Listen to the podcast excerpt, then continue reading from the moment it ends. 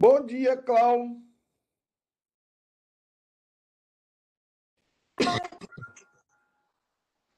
Bom dia, irmão Kleber. Bom dia, bom dia, bom dia. Não lhe escuto, Claudete. Será que sou eu, meu computador? Não tá me escutando, pastor? Agora sim. Ah, então vou falar de novo. Bom dia, bom dia, bom dia. Que alegria, bom dia, alegria. Não Oi, é? Hoje é dia de bênção, de alegria. Nós estamos tristes porque não podemos cantar, né? Cristo já ressuscitou. Oh, A sepultura saiu. a sepultura saiu, com triunfo e glória ressurgiu. Eu, eu tô feliz que eu acabei de fazer a, a EBD com as crianças. Aí eu coloquei um videozinho sobre a, a Páscoa e a Ressurreição e fiz um quiz com elas, fiz uma competição entre dois grupos, né? Como elas conhecem sobre, como elas estão conhecendo, graças a Deus. É, é, rapaz. A eu- Laís, ela teve que ficar muda um tempo lá, né? Porque senão ela respondia tudo, né? A Laís está demais, demais. É, Cachê, até essa contando ser historinha já tá fofoqueira. sozinha. É. E aí, seu Cleitinho, bom dia. Bom dia, pastor. Bom dia a todos. Bom dia, Bom Fábio dia. Jaqueline. Bom dia, Lu. Bom dia. Bom, bom dia, Teontologia, que não sei quem é. Ah, é Bom dia, Fabiano. bom dia, turma. Como é que tá esse domingão de Páscoa gostoso? Domingo de Páscoa. Tô Gente, comendo, tem uma revolução aí. tô comendo um ovinho de queijo aqui hoje. Uau! Eu... Esse, esse domingo de Páscoa abril começou bom, até café na cama eu ganhei. Ué, é aniversário? É não, surpresa da esposa.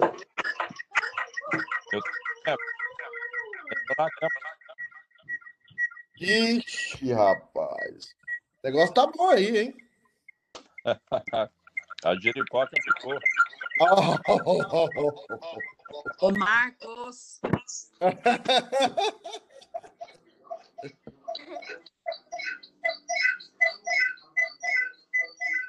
Que isso, gente? Alguém tá com algum problema aí, gente. É o cachorro, é o gato. Eu tô escutando, tô fraco, tô É a Lu, é a Lu que foi lá no, No lá no Brasil. quarto, lá puxar a orelha do, do cachê. Eu falei, gente. Eu tô em de orelha do cacheta.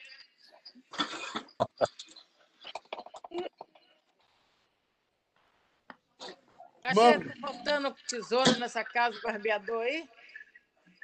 Um É pacote. cotação, cotação de despesa, Margot. Tá doido? É para compensar, ó. Salmo. Ah, Ô, pastor, acho que... Oi, Margaret. a, a Fabiana tá sabendo que você tá comendo aí? Eita, pastor, olha nós te aguentando, olha. Eita, pastor, tá no sal, viu? Se ela tava Foi ela só que ouvindo. escolheu? Foi ela que escolheu? Você pode Põe, comer. pastor, põe a boca logo aí, come tudo aí que ela vem tomar, viu? Antes ela tava só, ouvi- só ouvindo, Margarete. Agora ela tá sabendo que ele tá comendo. Não é? Tô comendo uma bolacha de doente com ovo. Isso que eu ia Nossa. falar, ô, gente, ele tem que comer, coitado. Agora tem que ver o que, que ele tá comendo, né? Não, comer não é problema, né? O que é exatamente o que é que ele tá comendo, né?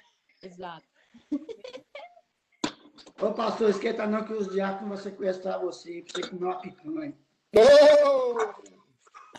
Aí você fala que você foi sequestrado. Rapaz, eu tô com saudade. Tô com saudade da picanha lá na casa do Aras. Na casa do Cacheta, na casa do Rodrigo. É, nós vamos voltar, cara. Entendeu? Desafiar essa turma aí no Sinuca. Mo- Ob não vai deixar eu fazer live aqui, não tem jeito. A Margareta lisou o cabelo, ficou chique toda. Fala para eles que você falou comigo, Margarete. É que ela, ela se preparou agora, né? Que o, o É. esposo dela vai ser ordenado diácono, que é para estar bonita lá na foto, arrumadinha e tal. É isso, Ó, não, Se irmão. apresentando. Ó quem tá aqui assistindo live. Live. Escola Dominical. Ó aqui. Dá um beijo nele, ó. ó na, na, ó, Bi, na boca. Cabelo, lindo, é cabelo? É. Cadê? É sua cara, pastor. Sua cara. Vai brincar. É lindo, é? Gente, vamos lá então. Vamos falar sobre o Espírito Santo um pouquinho, sobre a Trindade. Ah, agradeço a família aí do Williams, que está presente, pastorzão. Ah, eu- se eu esquecer, pastor Williams, é, terça-feira o senhor prega, tá? Porque eu tenho reunião do Conselho de Cambridge, que eles vão estipular minha transferência. O presbitério começou o processo da minha ordenação da minha, ordena- da minha investidura em Boston, em United. É, então, terça-feira eu não vou estar no culto por isso. Então, que o senhor tá- já fica sabendo aí antes que eu esqueça. Eu recebi a comunicação aqui fala que você tá escutando. hoje pela manhã. E outra informação que eu passei errado pro Cacheta. Não sei se o Cacheta tá aí. A Cacheta tá ali. Cacheta, é... o conselho é quarta-feira. Então você vai ter que entrar online, tá? A segunda-feira nós temos curso- nós temos a coisa dos homens. É, outra Beleza. coisa, antes de eu começar, alguns de vocês vão receber um comunicado hoje é, de casais, tá? Por favor, aceitem. Alguns, tá? Alguns vão receber para o curso de o curso que vocês vão tomar. Então, aceitem, porque é um curso de três semanas. Alguns aí, tá? E outros serão depois, mas vai ter uma primeira turma, tá? Para tomar um curso aí. A Tânia sabe o que é, mas eu mais Tânia estamos guardando segredo, tá? É só no segredo. Ah, vamos lá, então. Ah, eu vou compartilhar aqui, porque o Kisner já chegou, já acordou. Eu vi o Kisner aí. Né? Meu malvado favorito, o Kisner. Bom dia, Ah, Deus. hã? Bom dia, povo de Deus. Bom dia. Kisner, depois que eu soube o tanto de milha que você, você percorre toda final de semana, eu acho que você vai para o céu. né? Ou vai para o céu pelos presbiterianos, ou vai para o céu pela Igreja Católica. Vai para o céu pelas obras. Gente, vamos lá então. Fecha seu microfone aí. Eu vou pedir para o presbítero Wilson orar hoje. Eu não estou vendo a carinha dele aí, mas vou pedir para orar, para Deus abençoar a gente. Demais, fecha o microfone ou fala pelo bate-papo. Pai, obrigado, Deus, pela manhã ensolarada que o Senhor está nos dando. Obrigado pelos irmãos que estão aqui presentes nessa aula. Pedimos ao Pai que o Senhor fale aos nossos corações, Amém. nos crescer um pouco mais através da vida do pastor Pedro. Em nome de Jesus que eu oro e agradeço. Amém, Senhor. Amém. Meus amados, nós estamos falando sobre o credo, o credo de Atanásio. O credo de Atanásio antecede o credo apostólico. Então é importante a gente conhecer, porque ele deu origem, basicamente, ao credo que nós conhecemos hoje como credo apostólico. Atanásio foi muito importante porque livrou a igreja da heresia da, dos testemunhos de Jeová. Ah, antes de Atanásio, a igreja estava caminhando para ser uma igreja chamada unitarista. A igreja não era, não ia ser uma igreja trinitária, mas ia ser uma igreja unitarista. Então, caminhava a igreja para negação da doutrina da Trindade. E foi através de Atanásio, na sua defesa da, da divindade de Cristo e da humanidade de Cristo, que trouxe para a igreja todo o arcabouço doutrinário, toda a base doutrinária que nós temos hoje acerca da Trindade e acerca do ser de Deus. Por isso que esse crédito de Atanásio é tão significativo e tão importante para nós. É, lembrar que eles não tinham todos os recursos que nós temos, os textos bíblicos eram difíceis de serem compilados, e ele fez um trabalho maravilhoso. Ele não era um oficial da igreja 100% pela igreja, ele era um diácono da igreja. Para o pessoal ver a importância do diaconato na história. Eu ainda quero fazer um estudo sobre isso, porque eu quero, sinceramente, resgatar a, a, a, a, honra, a dignidade de ser um diácono na igreja. Tá? E isso, para mim, é, é essencial nesse processo, para nós entendermos tanto a importância do presbiterato, quanto a importância do diaconato, que os dois são de igual importância e nenhum é superior ou inferior ao outro. Tá? Como também o pai não é inferior ao filho, o filho não é inferior ao pai, nem o espírito é inferior a nenhum dos dois, nem tampouco superior. Então, irmãos, nós temos aqui, nós falamos semana passada sobre a questão da imensidão. Deus é imenso. E quando o Atanásio está falando que Deus é imenso, ele está falando da onipresença de Deus. Mas a onipresença de Deus não é que Deus está em pedaços em, em um lugar. Está um pedacinho aqui, um pedacinho ali, um pedacinho acolá. Não, Deus está presente, completo, puro, em todo espaço, em todo local, ao mesmo tempo. E isso de uma forma, é, tanto havendo a aparência, como vendo o interior das pessoas. Deus conhece mais você do que você mesmo. Deus conhece, é, Deus é quem verdadeiramente te conhece. E muitas vezes o processo que você tem de santificação, o processo que você tem na sua história, eu tenho, é o processo que Deus está revelando nós mesmos a nós mesmos. Então, e aí quando você vai se conhecendo, quando você vai é, abraçando, você vai entendendo você, você vai correndo para Cristo, você vai buscando a Cristo. Então, nós já vimos isso, o, o, e ele está fazendo aí a distinção, né? porque ele não é modalista, e nós vamos ver talvez hoje um pouco o que é a, a doutrina e a heresia modalista, modal, né? Ele está dizendo aí, o, o 11, né? E contudo, não são três eternos, mas um só eterno. Eu também falei do conceito de eternidade. É, o, o Everton, você lembra qual era o conceito de eternidade? Eu sei que você está conversando com a Celinha.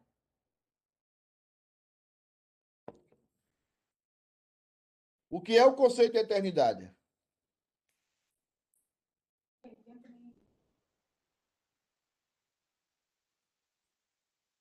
Tá difícil, é. Conceito de. Hum. Conceito de eternidade. Duas palavras. É, não está preso ao tempo.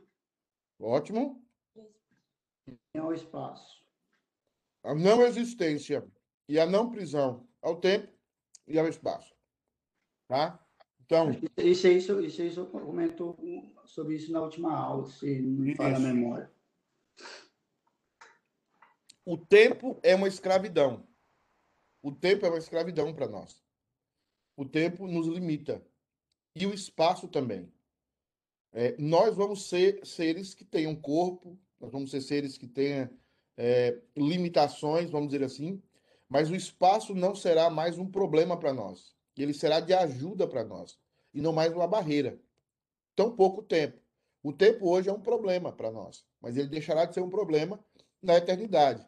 Ele vai ser algo que vai estar ao nosso lado, tanto quanto também a, a, a ideia de espaço. o espaço será algo que nos ajudará. É como a ideia do jardim do Éden e como a ideia de hoje que nós vivemos fora do jardim. Né? Tudo nos fere, tudo nos atrapalha, tudo nos cansa, tudo nos deixa desanimados. Mas quando nós retornarmos ao jardim, na perspectiva da cidade celestial, Jerusalém, nós vamos viver num mundo em que o espaço e o tempo não serão mais problemas, e a isso chamamos vida eterna. Eu vou botar aqui os comentários, tentar botar aqui os comentários aqui para que ninguém 12. Everton, pode ler o 12 aí para mim, por favor? Tá saindo aí no seu celular? Assim como não são três criados, nem três imensos, mas um só criado é um só imenso. Aí Atanásio está falando de substância. Ele não está falando de pessoa. Quando ele estiver falando de pessoa, ele vai distinguir as três. Quando ele estiver falando de substância, ele vai falar de uma pessoa, ou ele vai falar de um Deus só, nunca de três. Então, qual é a grande confusão que nós fazemos na Trindade? Quando nós devemos falar de substância e quando nós devemos falar de pessoa. Quando eu estou falando de substância, eu estou falando de um único Deus, indivisível, eterno, imenso. Nós estamos falando de um único Deus, onisciente, onipresente, onipotente, é um único Deus. Quando eu estou falando de substância, quando eu estou falando de pessoa, eu estou falando de três pessoas: o Pai, o Filho e o Espírito Santo. Então, quando eu falo substância, é um só. Quando eu falo pessoas, são três. Grava isso na cabeça sempre. Em relação a Jesus, tem ainda um adeno. Qual é o acréscimo que nós temos em relação a Jesus? Que Jesus, além de ter a substância do Pai, além de ser a segunda pessoa da Trindade, ele é o nosso redentor e ele possui duas naturezas. Então, nós temos em relação ao Pai uma só substância, em relação à, à divindade uma só substância, em relação às pessoas três pessoas. Em relação à natureza, nós temos o segunda pessoa da Trindade, que tem duas naturezas, que é aquela divina e aquela humana. Isso tem que estar tá claro na cabeça de vocês. Isso tem que estar tá muito distinguido na cabeça de vocês. Porque quando vocês entrarem em contato com o texto bíblico, vocês perceberão quando Jesus está falando de, da sua essência, vai perceber quando Jesus está falando da sua natureza, e vai perceber quando Jesus está se relacionando com as outras pessoas da Trindade. Então, tudo isso tem a ver com esses termos. Essência, tá? É um só. Pessoas são três. Natureza, somente o, o filho possui duas. Os outros só possuem uma natureza, a natureza divina. Tá? Ainda bem que não tem nenhuma pergunta, deve estar todo mundo dormindo, pensando hoje no culto de ordenação, né? Assim como não são aí você tem a ideia do incriado. Então, o, o, em algum momento, você vai perceber que algumas pessoas, é, que alguns hereges vão, vão colocar Jesus num estágio importante, como uma pessoa importante, mas vão tratar Jesus como uma pessoa criada. Jesus é criado como redentor, mas ele não é criado como Deus. Isso é importante. Ele nasce de Maria, ele encarna, o, o verbo se fez carne, ele nasceu de Maria, ele começou a ser homem ali, mas ele já existia desde antes da fundação do mundo. Então, é muito importante. Como redentor, Jesus começa a partir de Maria. Mas como Deus eterno, ele existe desde antes da fundação do mundo e é coeterno com o Pai. E aí a teologia usa o termo eternamente gerado. Ele é eternamente gerado do Pai, tá? e o Espírito Santo coexiste com ele eternamente também. Então, é muito importante a gente entender que Jesus, como Deus, ele não é criado, mas como Salvador, ele passou a existir porque ele encarnou. Jesus Cristo não existia antes como Jesus Cristo. Antes nós temos as teofanias, né?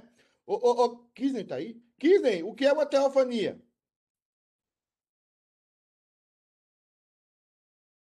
Sei não, pastor. Alguém sabe? Sabe. As aparições de Deus. Oh. A maneira como Deus aparecia. Momentâneas. Aparições momentâneas de Deus. Deus aparece com Moisés como? Alguém se lembra? A sarça ardente. Deus aparece para Abraão como? Afonso. Ah, não. Os três anjos, quando foi almoçar Os com ele. Três homens que vão lá comer o quê? Aquilo que, que, que o Hernando não gosta. Ah, é, boi, um monte de coisa. Não, eles foram comer cordeiro. Cordeiro. Hum. Por isso que eu sempre faço a brincadeira. Se Deus, quando teve aqui como homem, comeu cordeiro, deve ser a melhor comida. A melhor carne que existe. E é mesmo. A melhor carne do churrasco é o cordeiro. Não tem dúvida. E Deus comeu o cordeiro com Abraão, né? Ah... Quem escreveu o credo de Atanásio foi Atanásio. por volta do ano 300 depois de Cristo. Iraci, estou respondendo Iraci aqui. Eu acho que eu falei isso em algum slide aí para trás. Então, ele é Jesus Cristo, ele é incriado, como também todos os outros são incriados. Mas Jesus passa a existir como Salvador a partir, é, como Redentor, como homem, a partir do nascimento de Maria. Ali, ele, o verbo, o nascimento de Jesus, o verbo se fez carne e habitou entre nós, mas ele já existia antes, ok? É, pastor, Sim. Jesus colocado o embrião perfeito lá dentro, pronto. Ele não tem o DNA de Maria, né? Ele, só, ele já foi colocado pronto. Embrião É. formado. É, ele não tem o DNA, ele não tem o DNA, não, de Maria tem. Ele não tem tem o DNA de. Deixa eu abrir isso aqui, que é uma perguntinha muito boa. Talvez vou acordar o povo agora. Eu Ele sei, tem o DNA de José, pastor. José, ele- Ele não tem o DNA de José. Isso, Everson. Ele não tem o DNA de José, mas Jesus se parecia com Maria. Porque o pecado, presta atenção, o pecado passa de geração em geração pelo homem. Não é pela mulher. A semente é do homem, o óvulo é da mulher. Quem fecunda a semente é o homem.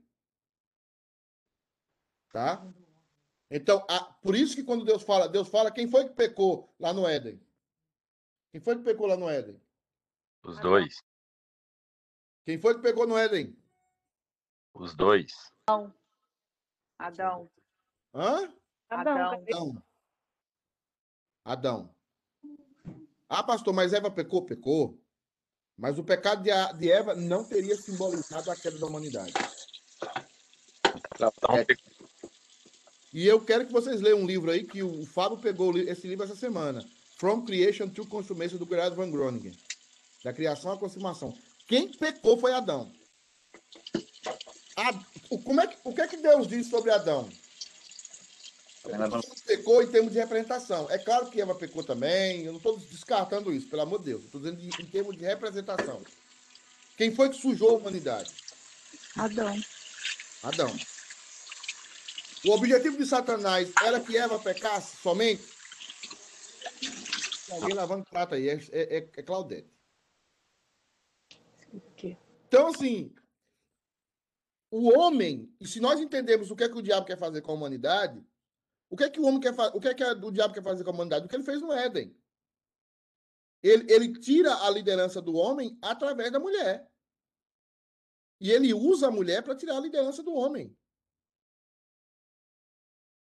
Porque quando Deus fala, Deus não diz que em nenhum momento vai dizer, como representante federal, o, o, o Kisden, o que é o representante federal? Não está sabendo nada hoje.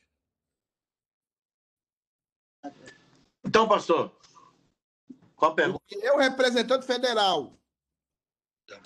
Vamos pensar hoje, gente. Hoje é dia da ordenação, hoje eu vou cortar uns 10 nessa ordenação hoje. Pastor, acordei agora, rapaz. Calma aí, ué. Federal significa o quê, gente? Na teologia. Fala aqui, Fabiano. Cabeça. A palavra federal é cabeça. Quem é o representante federal da raça? É Adão. Adão é o cabeça da raça. A responsabilidade da casa do William não é da, da Karina, é dele. A responsabilidade da casa do Cacheta não é da, da Lu, é dele. A responsabilidade da casa do, do, do, do Everson não é da Claudete, é dele. A responsabilidade da casa do Cleiton é dele. Deus vai cobrar do homem. Adão é o representante federal da raça. Ele é o cabeça do seu lar. E quem caiu, a humanidade cai quando Adão cai. Por isso a mulher precisa aprender a ser obediente. E o lar todo se desestrutura quando não tem um homem que veste as calças. E quando tem uma mulher que ainda ajuda a acontecer isso. Tá? Então, assim, nós vamos tratar isso no grupo de casais, no curso que alguns vão tomar primeiro, depois outros. Então, o representante federal da raça é Adão. Quando a Eva, qu- quando Maria recebe a notícia, ela quem era o descendente direto de Adão, de, de, de, de Davi, era José. Mas José não fecunda aquele óvulo. Quem fecunda aquele óvulo é o Espírito Santo. Por isso que vocês têm que aprender um conceito católico que se chama a Imaculada Concepção de Cristo, não de Maria. Porque para o catolicismo, para dizer que Maria também era santa, né, porque eles não entendem a teologia do pacto, para dizer que Maria era santa, eles falam Imaculada Concepção de Maria. Para chegar à Imaculada Concepção de Cristo. Mas por que, que a concepção de Cristo não é imaculada? Porque o óvulo da mulher não transmite o pecado. É a semente do homem. É o esperma que transmite o pecado. Porque o cabeça é o homem. E Deus não altera isso. Por isso que Maria fecundou Jesus Cristo como homem, verdadeiramente homem. E não como, como, como meio homem, ou meio Deus, ou meio robótico. Jesus era verdadeiramente homem, porque foi concebido no óvulo com Maria. Mas o esperma que foi colocado lá foi o Espírito Santo que fez um esperma sem pecado, especial para ser fecundado naquele óvulo. Mas Jesus tinha o cabelo de Maria, tinha o jeito de Maria, tinha os traços de Maria, tinha tudo de Maria, mas sem pecado. Tá? Isso, é uma, isso, isso muitos de nós escondemos debaixo do tapete porque a gente prefere ser politicamente correto e agradar as mulheres. Tá? Mas o cabeça da casa é o homem. E tudo que acontece na casa, a responsabilidade é do homem. Tudo que acontece na casa, a responsabilidade é do homem. Tudo, exatamente tudo. Filho, criação de filho, mulher, tudo que acontece numa casa, Deus vai cobrar do homem. Você. Por que a Bíblia então que a sabedoria vem da mulher? Porque a mulher pode fazer o homem melhor. Você precisa falar lá, né? Tem uma pergunta. Sim. É, a responsabilidade é do homem.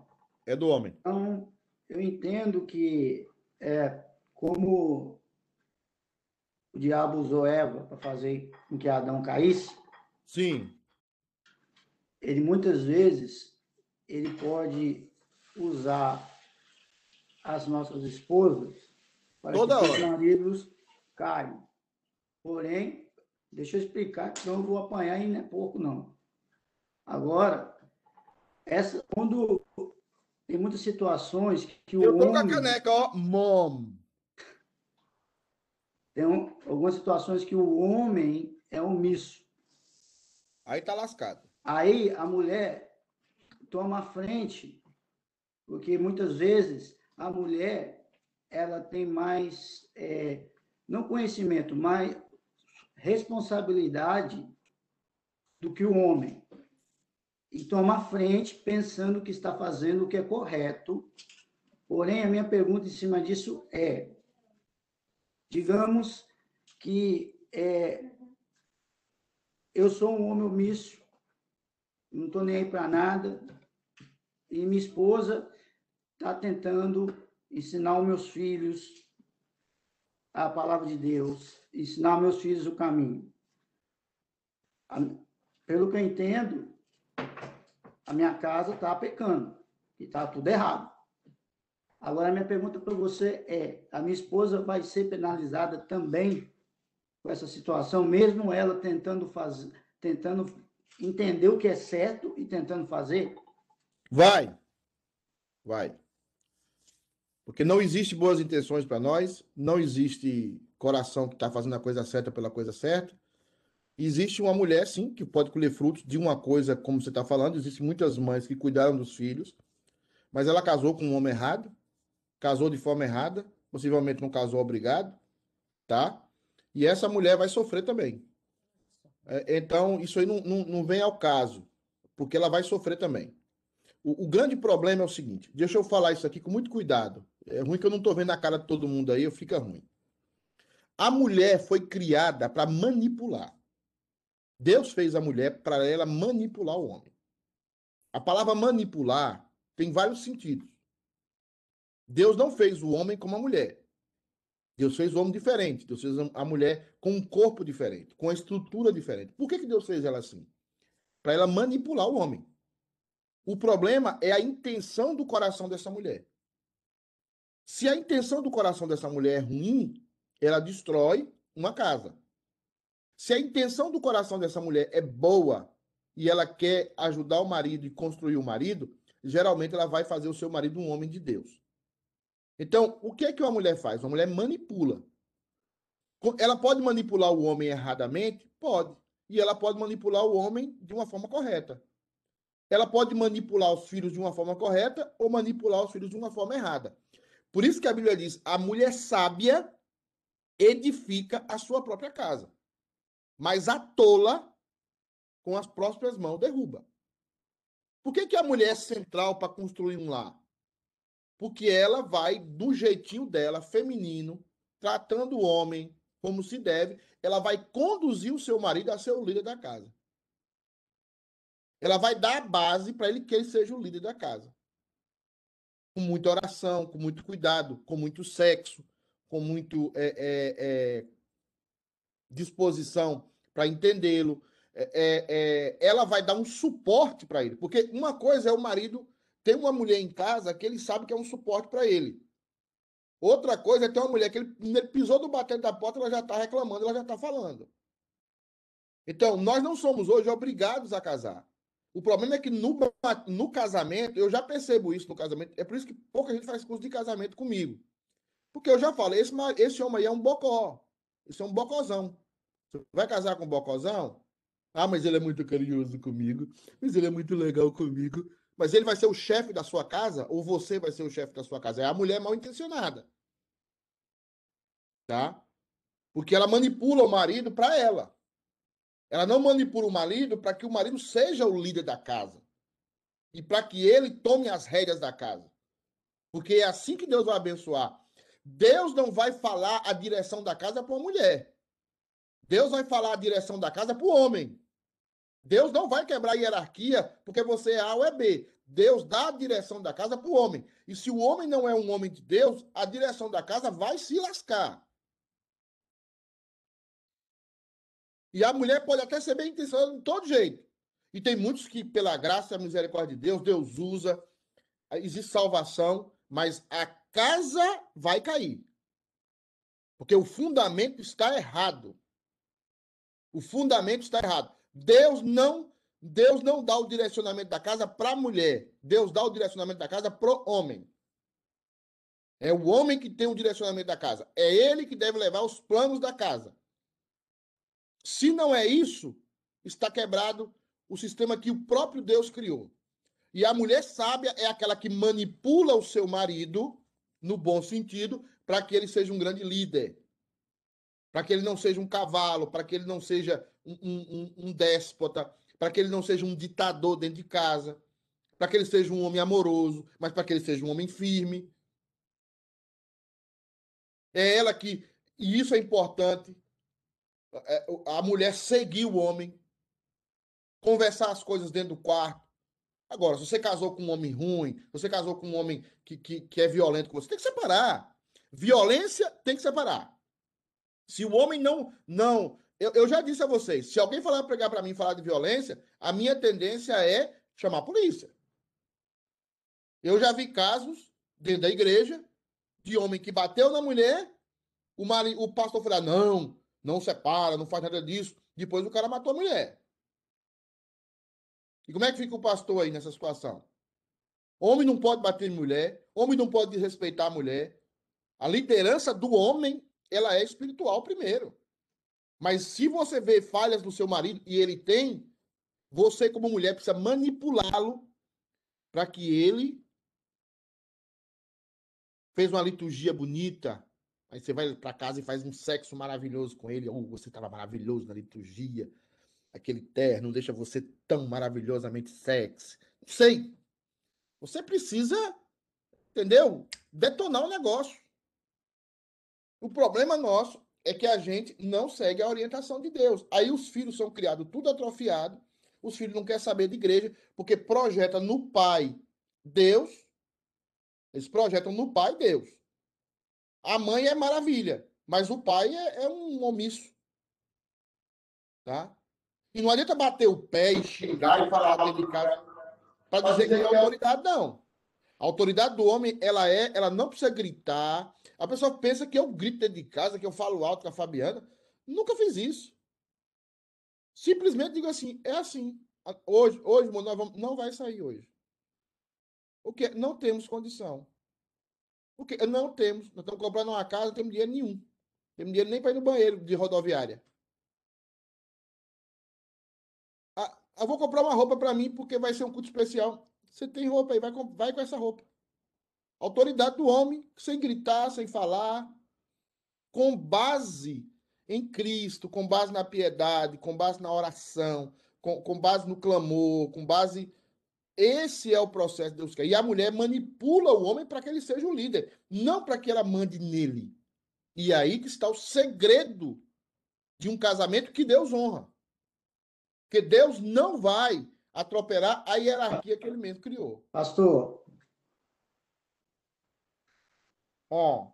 É, nós, nós, como líderes das nossas casas, só vamos ganhar um respeito, tanto da nossa esposa como dos nossos filhos, através das nossas atitudes, o que eles estão vendo, o que nós estamos fazendo, aí você vai ganhar esse respeito. Eles vão te respeitar pelo que você é, não que você está gritando, ou batendo, ou obrigando eles a fazer. Claro, Porque quando exatamente. esse cara adolescente, quando eles, né, ele não vai te escutar mais, ele vai embora. Sim, sim, mas quem, quem dá o respaldo da autoridade, tudo isso que você está falando é verdade tem que acontecer. É a mulher. A mulher precisa manipular o homem para ele ser o líder. Se você casa com uma mulher mal intencionada, ela manipula o homem para mandar nele. E eu vejo muito isso na igreja: mulher mau caráter. Ela está manipulando o homem para mandar nele. E a Bíblia fala: a tola com as próprias mãos derruba. Ela está construindo um negócio para ela. Ela não está construindo um líder do lar. E quando Deus fala do homem, por exemplo, o homem fala assim: o, meu, o menino não vai sair. Aí o menino vai e liga para a mãe. Mãe, eu quero sair, eu não saí a semana toda. O que, é que a mãe fala? Sai, meu filho. Ah, mas papai disse para não sair. Eu converso com seu pai. Acabou, acabou. Isso não é casamento. Ligou para a mãe. Mãe, eu quero sair. Última palavra, seu pai. Liga para ele. A mulher manipula toda a casa porque é dela. Deus fez a mulher para manipular mesmo. Deus fez ela assim. Mas entenda, manipulação não é só ruim. Tem a manipulação ruim e tem a manipulação boa. Deus fez a mulher desse jeito para abençoar o seu lar. Para cuidar do seu lar. Para cuidar da sua casa. Por exemplo, mulheres que o marido começa a frequentar a igreja, começa a estar na igreja, a mulher começa a reclamar do marido. A mulher fica puxando o marido para baixo. Eu dei esse exemplo numa terça-feira. Deu um exemplo puxando o marido para baixo. É uma pedra no pé dele. Ele quer abençoar a igreja, ele quer ser um líder na igreja, ele quer servir a Cristo, ele quer colocar os dons dele para servir, ele quer fazer uma liturgia, ele quer pregar, ele quer dirigir um departamento, mas a mulher está puxando, porque a mulher é, é, é selfish, selfish que chama, é, ego, é, é vive para ela. Ela saiu de casa porque estava tava com raiva do pai e da mãe, ou principalmente do pai, e queria um pai só para ela, aí casa com o cara. Ela não casou com o marido, ela casou com o pai. Então, a mulher tem que produzir que o homem. Agora, o cara não era crente antes, o cara era morno antes, era um jovem irresponsável, aí casa e quer uma, uma mudança mágica. Casa com bocó, expressão bocó é baiana. Casa com móvel, casa com um preguiçoso, casa com um omisso, e quer, ou casa com um violento, casa com um homem violento, entendeu? Um homem manipulador para ter só as coisas que ele quer do jeito que ele quer. Aí vai lá e fala que depois de casar, o cara muda. Não muda. E não muda mesmo. Piora. Então nós precisamos. Esse negócio de casamento, para mim, irmãos, é muito sério na igreja. O pessoal do grupo de casais sabem que nós vamos começar um projeto aí diferente, porque tem uma coisa que eu gosto de estudar, né, é a igreja. Eu estudo a igreja há 25 anos. E eu quero trazer um projeto para vocês em que a gente trabalhe biblicamente, não romanticamente, é, ilusoriamente ou, ou- ou politicamente correto, mas biblicamente o que é. A mulher é o foco central da casa no que diz respeito a construir um marido que vai abençoar a casa. Entendeu? O seu marido é uma construção Pastor. sua. Sim. Pastor, por exemplo, é, o que é pior? Que sou eu, Fabiana, sua esposa. Aham. O que é pior? É a mulher, ok, ela casou com, com um homem ruim, com um bocó. E aí ela, ela agora ela é crente, convertida e tudo, e ela Seu tem filhos. E Hum. ela quer, obviamente, passar isso aos filhos. Ela, obviamente, vai. É melhor ela sofrer por passar do que por não passar. Isso é omissa também. E falar, não, isso é responsabilidade do homem. E não é minha responsabilidade, não é? Porque às vezes tem homem que não quer tomar a responsabilidade da casa, e ela, e porque às vezes não é crente, ou porque é um falso crente, mas ela, sabendo da responsabilidade tão grande que ela tem dos filhos, ela toma essa responsabilidade, sabendo que ela está errada, porque é, seria ah, o caso do marido, mas ela, ela, na verdade, ela arrisca mais porque ela fala: não, minha minha- meu filho precisa saber, precisa entender, precisa eh, crescer. Então, eu acho que ele que acaba sendo isso, não acha? Não, não acho não. Deixa eu tentar ver o que eu acho. Ah, ela precisa não cuidar do mari- da- dos filhos prioritariamente nesse momento. Ela precisa criar, cuidar do marido. E ela precisa jejuar e orar por ele. Eu- é esse princípio que o mundo está fazendo com a gente. Casais que ficam casados pelos filhos. Aí o filho, aí é um efeito de cadeia. Aí o filho casa, ela se torna uma sogra chata, ou se torna uma, uma sogra que precisa do filho, tá? E cria uma dependência do filho. Então, o princípio está errado. O princípio que ela tem que fazer, ela casou com o marido bocó. Eh, Ela casou com um cara omisso. E ela converteu. O que é que ela faz agora? Ela vai orar para que Deus mude o marido dela. Agora, fazendo isso, naturalmente, com a vida dela, ela vai ensinar os filhos a palavra de Deus. Ela vai ensinar os filhos sem desonrar o marido dela. Ela vai ensinar os filhos o que é Deus sem passar por cima do marido dela. Ela vai cuidar dos filhos de forma correta e ensinando a palavra de Deus para eles sem passar por cima do marido. Ela vai ter um princípio. Muitas vão sofrer, porque é um sofrimento. Mas eu nunca vi Deus abandonar uma mulher que ora, uma mulher que esteja bem intencionada, uma mulher que esteja querendo colocar o seu marido numa posição abençoada, tá? Ainda que ele não se converta, ele vai naturalmente se render a ela, porque a sabedoria dela não é uma sabedoria terrena, é uma sabedoria divina. Mas ela tem que cuidar do marido, prioritariamente. O alvo dela não tem que ser os filhos. Aí está o problema nosso. Nós pensamos que filhos são mais importantes do que o cônjuge. Filhos não são mais importantes do que o cônjuge. Filhos e cônjuges são tão importantes quanto.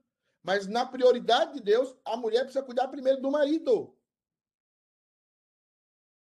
E essa é a estrutura do lar que Deus quer. E fazendo isso, ela vai ensinar os filhos a palavra de Deus. Ela vai ensinar os filhos os conceitos. Eu não estou dizendo aqui que ela não vai ler a Bíblia com ele, que ela não vai estudar. Eu não estou dizendo isso. Eu estou dizendo que ela, fazendo isso, mas ela vai sempre estar buscando que o marido assuma a liderança da casa. Ela sempre vai estar buscando que o marido seja respaldado. Ela vai estar manipulando a situação para que ele seja um grande homem. Agora, a Lu coloca aqui. Ah, o sinônimo de manipular é só negativo. É, é, é só negativo no dicionário. Então, poderia dizer que a mulher cristã pode ajudar a direcionar o marido tanto ruim como bom. A Lu já é uma mulher sábia, né? Então, ela já vai manipulando aqui na própria pergunta dela. Você manipulou na pergunta. Você quer que eu mude? Você quer que eu mude o termo para ficar melhor? De manipulada para direcionar. Que é a mesma coisa. O problema é que a linguagem ela é viva. E a linguagem vai tomando os termos do seu tempo. Então, manipular se tornou uma palavra pejorativa. Mas a manipulação em si, a etimologia da palavra, vai nos dizer que existe manipulação tanto por bem, como também existe manipulação por mal. Quando você passa a mão no seu marido, quando você tenta acalmar o cachetão assim, entendeu, Lu? Como foi essa noite que o cacheta já denunciou pra gente aqui que a noite foi foi de cafezinho na cama, tal. O que é que você fez? Você manipulou, mas você manipulou pro bem. Tá? Então, é, é, a manipulação na mulher, o, o direcionamento, é da mulher. A mulher sábia edifica a sua casa. A tola, com as próprias mãos, o quê? Derruba. Agora, a mulher não pode aceitar violência, mulher não pode aceitar gritaria, mulher não pode aceitar ser desrespeitada pelo marido, mulher não pode aceitar esse processo. Isso nunca. Nunca. A mulher é o vaso mais frágil e deve ser tratado como tal. Quando eu falo vaso frágil, eu não estou falando de personalidade, eu não estou falando de capacidade. Eu estou falando da estrutura da mulher que é mais frágil que o homem. A estrutura física. Mas intelectualmente a mulher é mais capaz, é, é, a mulher tanto quanto capaz, não mais capaz, tanto quanto capaz. Todo esse processo a mulher é capaz. O problema nosso hoje é que nós deixamos a escritura e passamos então tem mulher que manipula o homem para comprar uma coisa que ela quer. Tem mulher que manipula o homem para ficar num lugar que ela quer. Ela manipula o homem de forma errada. E ela precisa, vamos usar a palavra da lua aqui, direcionar o homem para que o homem seja o líder. Ela tem que direcionar para que ele seja o líder. Ela não pode direcionar para que ele seja manipulado por ele. Ela tem que direcionar para que ele seja o líder e sendo o líder, ele vai abençoar toda a casa, inclusive, inclusive ela, porque é assim que Deus quer. É assim que Deus construiu lá. É assim que Deus construiu a casa. Deus não vai tratar da casa do Alice com a Vivi. Deus vai tratar da casa do Alice com o Alice. Deus não vai tratar da casa do Cacheta com a Lu. Deus vai tratar com o Cacheta. Deus não vai tratar da casa do Hernando com a Leia. Deus vai tratar com o Hernando. Estou. Porque aí Deus está quebrando a hierarquia que ele colocou? Não pode. Quem mais está falando aí? Karina. Karina. Karina. Pastor, é por isso que quando em Gênesis fala de auxiliadora idônea, por isso essa palavra de idônea, né? Idônea tem dois significados no hebraico. A que encaixa e que ajuda a funcionar. Então, a mulher manipula toda a casa, os filhos, manipula toda a estrutura para o marido ser o líder. Porque ela entende que a função dela é de auxiliadora. A palavra também é suporte. E os americanos até usam mais essa palavra. Quando o americano é, diz, eu não sei se o Leandro vai concordar comigo, o, o Marcelo, tá aí o professor de, de coisa, I support, eu, eu, eu, eu apoio essa, essa decisão. Eu, eu suporto essa decisão. Então, a mulher é aquela que dá o suporte ao marido. E ela manipula a casa e os filhos para que a casa esteja com o marido, esteja fechada com o marido. Agora, Deus vai dizer do marido o quê? Vai dizer que o marido precisa assumir uma postura de amor, de sacrifício, de rendição.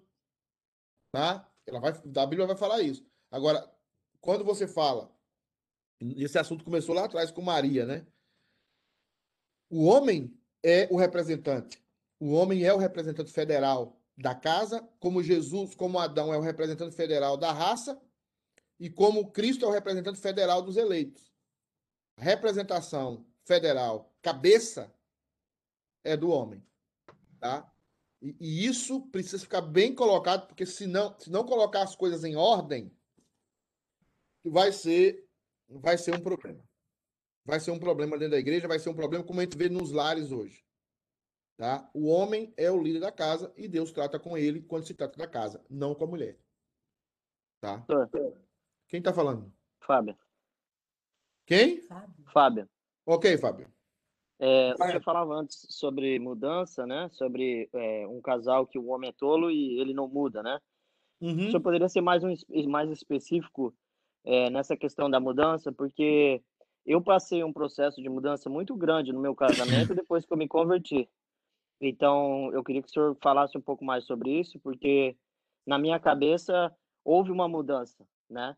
É, então, talvez, eu não sei se eu, a minha leitura está errada, isso foi só, sei lá, enfim. Primeiro, eu vejo que você fez, tem mudanças, Fábio. Você teve mudanças, eu acho que aqui mais tem o que eu vejo muita mudança. O Cleitinho, mudanças. Eu vejo mudanças na vida do Hernando. É, é, outros mais tiveram mudanças aqui, que eu percebo claramente, essas mudanças. A mudança no cristão, ela é natural. O cristão não consegue mais se adequar às situações. Não significa que ele não vai pecar, não vai cair. Claro que ele vai pecar e vai cair. Mas o problema é que ele vai ter uma postura mais humilde diante da queda. Tá? Então, você começou um processo. E dentro desse processo, você vai ter muita coisa que, que ir ajustando na caminhada. Porque você, provavelmente, você tinha uma outra postura antes. E agora você está começando a ter uma, uma postura diferente. Você tem uma filha, você tem uma esposa, você tem um lar. Então você vai tendo posturas diferentes.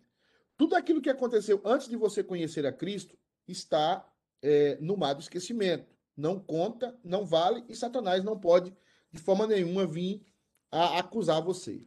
Aquilo que acontece depois e que você erra também, isso tem que ser confessado, porque ele já está em Cristo, mas a confissão muda você, deixa você mais humilde e, e afasta toda a acusação de Satanás, no período agora que você já está crente. Então, você, o que é que um homem de Deus começa a fazer? Ele começa a construir o seu lar no joelho, na oração, na leitura bíblica, no, no discipulado que você já está tendo com a Sandra, que é uma pessoa muito sábia. Então, todo esse processo, ele vai construir um homem diferente. Um homem mais choroso, um homem, mais um homem também que vai surgir a autoridade. Porque quando você se aproxima de Deus, quando você chora, quando você se humilha, quando você coloca de joelho, Deus vai te dar autoridade. A autoridade vai fluir de você, porque isso é natural no homem. Não é o autoritarismo, mas a autoridade do homem dada por Deus. Então, a sua casa vai perceber a sua mudança, a sua esposa vai perceber a sua mudança, a sua filha vai perceber a sua mudança, e automaticamente eles vão ver: meu pai é um homem trabalhador, meu pai é um homem crente, meu pai é um homem que ora, meu pai é um homem que lê a Bíblia, meu pai é um homem que respeita as outras pessoas, meu pai é um homem que não fala mal das pessoas, meu pai é um homem coerente. Ela vai vendo esses atributos que vão crescendo na sua vida. E aí ela vai respeitar. Se vocês olharem aqui fazer uma pesquisa rápida, você vai perceber, uma maioria de nós olha para os nossos pais como? Olha para nossa mãe como? Pessoas trabalhadoras. No momento a gente não tinha aquela visão. Hoje a gente percebe, o que, é- o que seria de mim se não fosse o meu pai? Não fosse a minha mãe? Então, esse processo é um processo de crescimento. Agora, é fundamental que a mulher, que a mulher manipule ou direcione, como diz a Lu, sabiamente aqui, direcione o homem. Direcione o homem. Por isso que eu, eu não sou muito a favor de mulher falar em assembleia de igreja, principalmente mulher de diácono e de presbítero. Ela deve perguntar as coisas em casa, o marido. E a maioria das coisas a mulher deve perguntar, como diz Paulo, em casa com o marido. E essa mulher Pergunta. alcança, escuta, essa mulher alcança preeminência na igreja. Preeminência. Porque ela é sábia. Ela tem uma conduta sábia. Tá? Então, quando, quando você vê mulheres que são portadoras de confusão, certamente elas têm um marido que está com sérios problemas. A mulher não pode ser uma portadora de confusão. E quando você tem um homem que também é um portador de confusão, certamente a mulher não é uma mulher sábia. Tá? Então, assim, o assunto desviou um pouco hoje, né? Ué, a causa de Cristo. Everton. Casal, tanto o Hum. homem como a mulher serve, são, servem, estão na igreja. Sim. E como o senhor acabou de explicar para a gente, a mulher é, vai estar ajudando o homem Sim. O homem é o cabeça da casa, a mulher é a ajudadora. Acho que nós entendemos isso muito bem, foi muito bem explicado. O homem cai, esse casal, os dois estavam na igreja. O homem cai, o homem Ah. vai embora e larga a mulher com os filhos.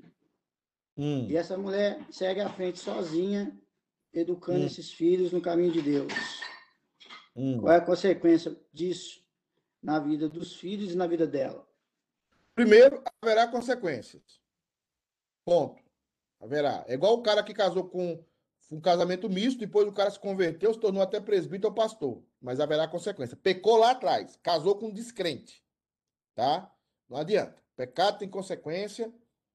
Não adianta. Vai ser refletido nos filhos, vai ser refletido no- nos netos. Em algum momento esse pecado vai ter consequência, não para salvação, mas no viver diário, problema de caráter, vai ter problema. Ponto. Segundo lugar, quando uma mulher fica separada porque o marido errou, o marido saiu de casa, vai ter problemas, porque aquele cara vai, ele teve filho com aquela mulher e os filhos dele vão sofrer consequências. Não tem dúvida. Mas ela vai assumir e pode minimizar. A, a palavra que a teologia chama é mitigar. Ela pode mitigar as consequências dessa situação. Porque criar filhos sem pai é um problema. E ela vai se desdobrar. Ela é crente, ela vai se tornar agora. Agora sim ela se torna a, a líder do lar, porque não está mais o marido, a líder do lar. Mas eu aconselho, nesses casos, ela casar de novo. Tá? Aconselho casar com um homem de Deus, buscar. Tem muita gente da igreja boa aí. Aconselho casar de novo, para que os filhos tenham uma referência do pai. Mas eu repito, vai mitigar mitigar o problema, mas vai ter consequências. Às vezes a gente fala assim: a minha filha tá namorando com um cara com, com um cara que não é crente, mas ele é gente boa, ele, ele é melhor do que as pessoas que não estão na igreja. Ele, isso não é um problema de pessoa, isso não é um problema. Todo mundo é ruim, senão nós estamos comemorando a Páscoa. Todo mundo é lascado de ruim. É um problema espiritual.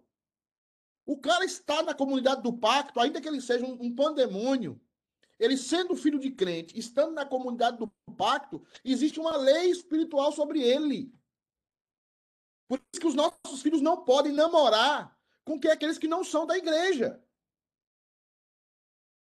Não podem acontecer isso. Isso é a comunidade do pacto. Isso é uma questão espiritual, não tem nada a ver. Não tem nada a ver com o comportamento de gente boa, não é gente boa. Todo mundo é ruim, senão Jesus não foi para aquela cruz. É que uns disfarça mais que outros. Uns disfarça mais. Uns, as maquiagens é melhor. É maquiagem da Dior. E os outros, a maquiagem é meio ruim. Mas tudo é ruim. Todos pecaram e destituídos estão da glória de Deus. Ah, não é crente, mas é gente tão boa. Ela não é crente, mas até parece crente. Não, não existe isso. Então, Jesus. Então, aquela morte de Jesus foi uma idiotice. Por que Jesus morreu na cruz por gente tão legal como essa? É a questão espiritual. Nossos filhos precisam namorar com crentes. Nossos filhos, isso é um princípio da igreja presbiteriana que está sendo esquecido pelo politicamente correto. Por isso que nós batizamos os filhos na infância. Por isso que nós cremos na comunidade do pacto. Se você casa com alguém fora da comunidade do pacto, o cara pode virar quase um, um João Batista da vida. Mas vai haver consequência, porque na hora que ele casou, ele era descrente. E Deus vai cobrar aquilo. Ele não estava inserido na comunidade do pacto. E vai haver problemas em algum momento. Deus não deixa nenhum pecado sem consequência. Deus não deixa nenhum pecado cair no chão sem que ele seja pago. Esqueça essa ideia de que Deus é um Deus que passa a mão na cabeça das pessoas. Por isso que ele cravou o próprio filho na cruz. E a cena era horrível. Dura coisa é cair na mão do Deus vivo. Então, nós, pais, precisamos ensinar os nossos filhos a namorarem meninas crentes. A meninas que estão debaixo do pacto. E meninas precisam namorar aqueles que estão debaixo do pacto. Os que não estão debaixo do pacto vão sofrer as consequências de não estar debaixo do pacto. Que é um dos principais doutrinas da igreja presbiteriana, a doutrina do pacto. Por isso que nós batizamos filhos. Por isso nós batizamos o filho na infância. Então, isso é muito importante. E eu não estou dizendo aqui da graça, da misericórdia de Deus que age, que atua, que faz coisas maravilhosas. Mas quando você casa com um cara que mentiu a vida toda, ele converteu, mas ele não vai deixar de mentir assim, não. Vai um processo de santificação, de luta, de, de, de dores. Então nós precisamos tratar Deus mais sério. Os nossos pastor. casamentos precisam ser mais respaldados na seriedade. Eu tenho- que- Everton, você é o último aí. Os, os demais estão calados, não querem perguntar? Então, beleza. Não, desculpa, desculpa, eu peço perdão para os irmãos também, porque agora só deixou, deu um nó na minha cabeça aqui agora, agora que eu eu já estava com dúvida, agora fiquei mais ainda. É bom, isso é bom. Ok. Ah, o que que, o que que a, o que que a Bíblia nos fala sobre a separação do, do- o casamento? A, onde a Bíblia fala alguma coisa a respeito disso? Onde o Fala- homem fala pode para não separar ela? separar. Fala para não separar. Fala, não separe, perdoe. Isso é o princípio maior. Aí Moisés, Deus deu carta de divórcio a Moisés por causa da dureza do coração do homem. Então, o melhor momento é o quê? Perdoar. É o melhor momento. O exemplo que você me deu era de uma separação consumada. Mas se o marido é, é, é, se arrepender, pedir perdão para a esposa, a esposa deve assumir ele, voltar. O casamento é sempre. O exemplo que eu te dei foi um abandono. Ah, então, saiu é- Exatamente. Abandono. Então- Abandonou, foi embora. Foi para outra coisa. É igual a história do caminhoneiro aí. Aí a mulher pode casar de novo? Pode. A mulher tem o direito. é, a. Bíblia fala que ela pode, se a, se a mulher foi abandonada pelo Aquele homem. caso ela- de Jesus lá, aquele caso de Jesus que Jesus está falando lá, es- está falando dentro de um outro contexto, tá? Dentro de outro contexto, do casamento lá. Mas o casamento, a mulher pode recomeçar a vida dela, sim. Agora ele está em adultério. Ele está em adultério, tá? E ele precisa se reconciliar com Deus. Talvez um dia eu vou tratar sobre aquele texto lá. Tá? Existe uma discussão teológica sobre aquele texto de Jesus? Existe, mas Jesus está falando daqueles que estão debaixo da lei mosaica. Como a lei mosaica tratava o assunto, mas o aspecto da graça é diferente. Existe o perdão, existe o recomeço, existe a pessoa recomeçar de novo. Teve gente, por exemplo, que traiu a esposa, veio para os Estados Unidos, chegou aqui, ouviu a palavra de Deus, converteu. Ele tem que voltar para a esposa dele? O ideal seria isso. Mas a esposa já está casada, já tem uma outra família. Então, o que é que ele faz? Ele recomeça a vida dele. Então, o recomeço da vida é inerente ao evangelho. Por isso que aquele texto de Jesus está falando sobre outro aspecto. Não é sobre um contexto da graça como nós vivemos hoje. Se, porque se fosse assim, o que, é que aconteceria conosco? O que é que nós vemos hoje? Os erros que nós tivemos, os problemas, os adultérios. Vai matar todo mundo porque adulterou? Não é assim. Né? O, o que é, na verdade, é, é, é o recomeço. As pessoas têm direito a recomeçar a vida. Agora, saibam que nesse recomeço haverá graves consequências dos nossos pecados. Não adianta. O recomeçar, o perdão de Deus não vai isentar a, as consequências do pecado nos filhos. Por exemplo, eu vou dar um exemplo prático aqui para você, Everton. O cara está no Brasil. Ele traiu a esposa, teve dois filhos com a mulher lá no Brasil. A mulher está lá no Brasil sofrendo, ela é professora. Ela cria os filhos. Os filhos crescem, até na igreja, mas eles crescem cheio de traumas, porque o pai está aqui nos Estados Unidos e o casamento está tá rompido. Aí ele chega, aí ele chega aqui e ele conhece outra mulher. Começa a ir na igreja e ele se converte junto com essa mulher, com a namoradinha dele. Ele vai para o pastor, casa com ela, entendeu? Mas ele tem dois filhos lá no Brasil com a primeira esposa. Aí ele liga para os filhos, ele quer reconciliação. Deus abençoa o casamento dele aqui e abençoa o casamento da segunda mulher dele lá, da primeira mulher dele lá no Brasil. Mas os filhos vão sofrer as consequências. Os filhos do primeiro casamento vão sofrer as consequências. E são as consequências do pecado do homem que ele vai, que ele, que ele vai sofrer. Lá do primeiro casamento vai sofrer. E esse pai que está aqui, que converteu, vai sofrer a vida toda, até o final da vida dele, porque ele errou. Ele, ele traiu a esposa e veio para os Estados Unidos. Mas não significa que ele vai perder a salvação, não significa que ele não vai ser salvo, ele é salvo, mas as consequências, as marcas do erro ficam por toda a vida. Por toda a vida. Por isso que é melhor o casamento o quê? Perdão, é melhor reconciliação, é melhor tratamento. Mas uma vez que aconteceu e acontece dentro da, da, da raça humana, nós temos que dar o direito às pessoas a recomeçarem. O direito às pessoas a começarem a sua vida do zero. Porque se arrependeram. Mas saibam que haverá consequência. Sempre haverá um filho fora do casamento. Sempre haverá uma filha fora do casamento. E aquela criança, ela não vai ter toda a paternidade necessária, todo o cuidado necessário de uma coisa fluida do casamento. Não vai ter. E vai ser um problema. Aquela criança vai ter que trabalhar muito o coração dela. Tá? E é a consequência do erro de quem? Do pai ou da mãe que hoje são crentes, que hoje são convertidos. Tá? Então, assim, cuidado com o que Deus fez. Peraí, Fabiana, eu preciso terminar aqui. Não posso fazer nada, meu amor.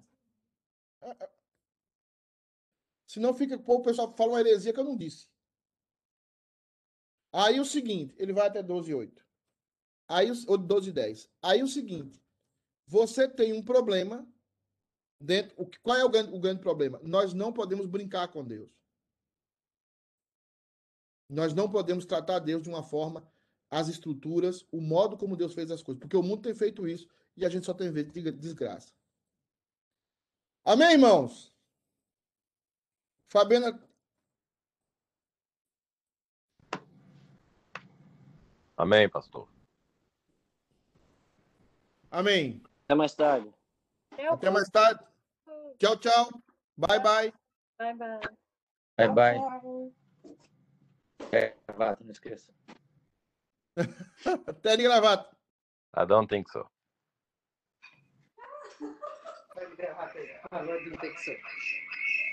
Vai vai ou você vai falar com o cara? Qualquer coisa eu vou lá em casa buscar. Não sei, você escolhe a cor. Não, eu prefiro que você vá na sua casa. Deixa eu falar. Aqui. Você que é magro, pega, tem que ser ela, ela tem Sai daqui mesmo.